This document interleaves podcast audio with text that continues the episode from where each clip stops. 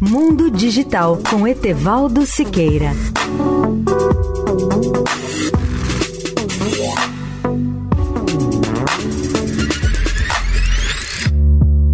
Olá, ouvinte da Eldorado. A humanidade ganhou no dia de Natal de 2021 um dos presentes científicos e tecnológicos mais valiosos, o telescópio espacial James Webb, lançado e posto em órbita sem qualquer problema técnico. Sua contribuição futura, com certeza, equivalerá a uma revolução em nosso conhecimento astronômico. O foguete lançador, um Ariane 5 da Agência Espacial Europeia, a ESA, decolou do Centro Espacial da Guiana Francesa, levando ao espaço o maior telescópio espacial já construído até hoje. Sucessor do telescópio Hubble, o Webb ganhou esse nome em homenagem a James Webb, um dos arquitetos dos pousos da nave espacial Apollo na Lua.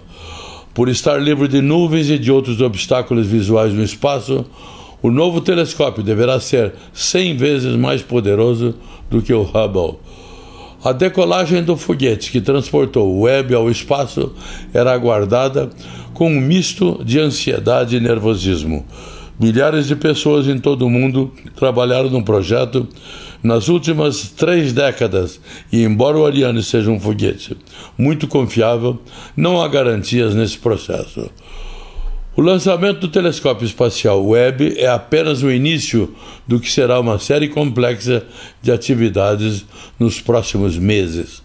O telescópio está sendo posicionado em uma órbita entre a Terra e o Sol, a cerca de 1 milhão e 500 mil quilômetros do nosso planeta, no chamado ponto de Lagrange L2. mundodigital.net.br Etevaldo Siqueira, especial para a Rádio Eldorado. Mundo Digital com Etevaldo Siqueira.